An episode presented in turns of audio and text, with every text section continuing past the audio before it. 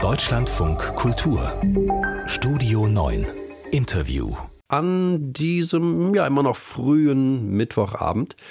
Die Villa Borsig im Norden von Berlin, die ist das, was man gerne als Repräsentativbau bezeichnet, direkt an einem Berliner See mit großem Park. Und heute und morgen treffen sich in dieser Idylle am See die Außenminister von Armenien und Aserbaidschan, um über Frieden zu verhandeln, mit Deutschland als Gastgeber und Vermittler. Vielleicht haben Sie das noch auf dem Schirm. Beide Kaukasusländer sind ja seit gefühlten Ewigkeiten wegen der Region Bergkarabach verfeindet. Bis vor kurzem haben dort vor allem Armenier gelebt, mehr als 100.000. Letztes Jahr hat dann Aserbaidschan das Gebiet durch eine Militäroffensive unter seine Kontrolle gebracht und die meisten Armenier mussten fliehen.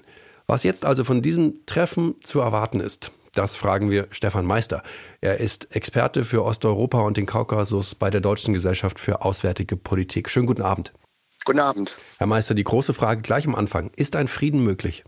Ein Frieden ist immer möglich. Also, und vielleicht waren wir noch nie so nah an einem Frieden, wie wir es jetzt sind, weil ja im Prinzip die Bergkarabach-Frage gelöst ist. Also, Aserbaidschan hat sie letztlich militärisch gelöst und es gibt im Prinzip diesen Konflikt um Bergkarabach nicht mehr.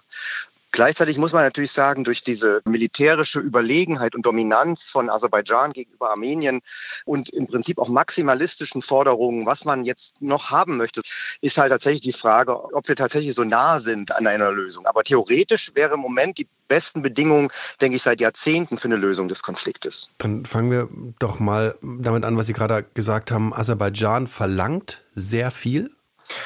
Genau, es gab ja den zweiten Bergkarabach-Krieg 2020, der mit einem Sieg von Aserbaidschan äh, geendet hat und ähm, Waffenstillstandsabkommen, was Russland ausgehandelt hat. Und in diesem Waffenstillstandsabkommen sind mehrere Elemente und eines davon ist ein Korridor durch den Süden Armeniens zu der aserbaidschanischen Exklave Nachitschewan. Also es gibt eine Exklave, die auf der anderen Seite von Armenien liegt und den Korridor durch diese Region. Und den verlangt Aserbaidschan im Prinzip als extraterritorialen Korridor, den Armenien nicht kontrolliert. Und das zweite wichtige Element ist die Grenze zwischen Armenien und Aserbaidschan, die seit dem Ende der Sowjetunion nicht demarkiert ist und wo es im Prinzip ein Grenzabkommen geben müsste. Kann denn Armenien da überhaupt etwas verlangen? Sie haben es ja auch angesprochen. Aserbaidschan hat ja in einem kurzen Militärschlag, in einer kurzen Offensive da Fakten geschaffen und ist militärisch überlegen. Der entscheidende Punkt ist ja, äh, jetzt geht es eben nicht mehr um Bergkarabach, was ja völkerrechtlich Teil von Aserbaidschan ist, sondern jetzt geht es tatsächlich um die territoriale Integrität von Armenien. Die Frage ist ja, will Aserbaidschan weitergehen, dass es eben äh, Teile eines anderen Gebietes militärisch erobert, annektiert, den anderen Staat erpresst. Die Drohung steht im Raum, dass es das tut. Umso wichtiger ist eben diese internationale Vermittlung. Und am Ende müsste Aserbaidschan ja auch ein Interesse haben, einfach einen Friedensvertrag abzuschließen und auch dieses Kapitel damit Bergkarabach und Konflikt mit Armenien Armenien abzuschließen. Aber eben aus einer Position der Stärke heraus und Armenien eher aus einer Position der Schwäche? Kann man das so einfach sagen? Ja, das kann man so einfach sagen. Also ich meine, ähm, Aserbaidschan, was ja durch Gas- und Ölreichtum eben einfach ein ganz anderes Budget hat als Armenien, hat seine Armee modernisiert, hat sich mit modernsten Waffen ausgerüstet, hat mit der Türkei einen ganz wichtigen auch militärischen und Sicherheitspartner und ist in der Hinsicht absolut überlegen gegenüber Armenien. Es kann im Prinzip Armenien hier auch erpressen, unter Druck setzen, im Prinzip viele Dinge durchsetzen, denen wir normalerweise Jerewan nicht zustimmen würden. Das sind Knackpunkte und das alles wird gerade in Berlin verhandelt. Wieso gerade unter der Leitung, unter der Vermittlung der Bundesregierung? Wir hatten nach dem ersten Bergkarabach-Krieg Anfang der 90er Jahre ja die OSZE-Minsk-Gruppe, die im Prinzip in diesem Konflikt verhandelt hat und diese OSZE-Minsk-Gruppe funktioniert nicht mehr. Gleichzeitig haben wir Russland in dem Krieg in der Ukraine, was im Prinzip auch nicht mehr dazu in der Lage ist, aber auch nicht mehr von allen Seiten anerkannt wird als Vermittler. Da ist dann die EU jetzt eingesprungen und Frankreich hat sich sehr stark engagiert, was ein Land mit einer großen armenischen Minderheit, was für die Aserbaidschaner wiederum nicht akzeptabel war.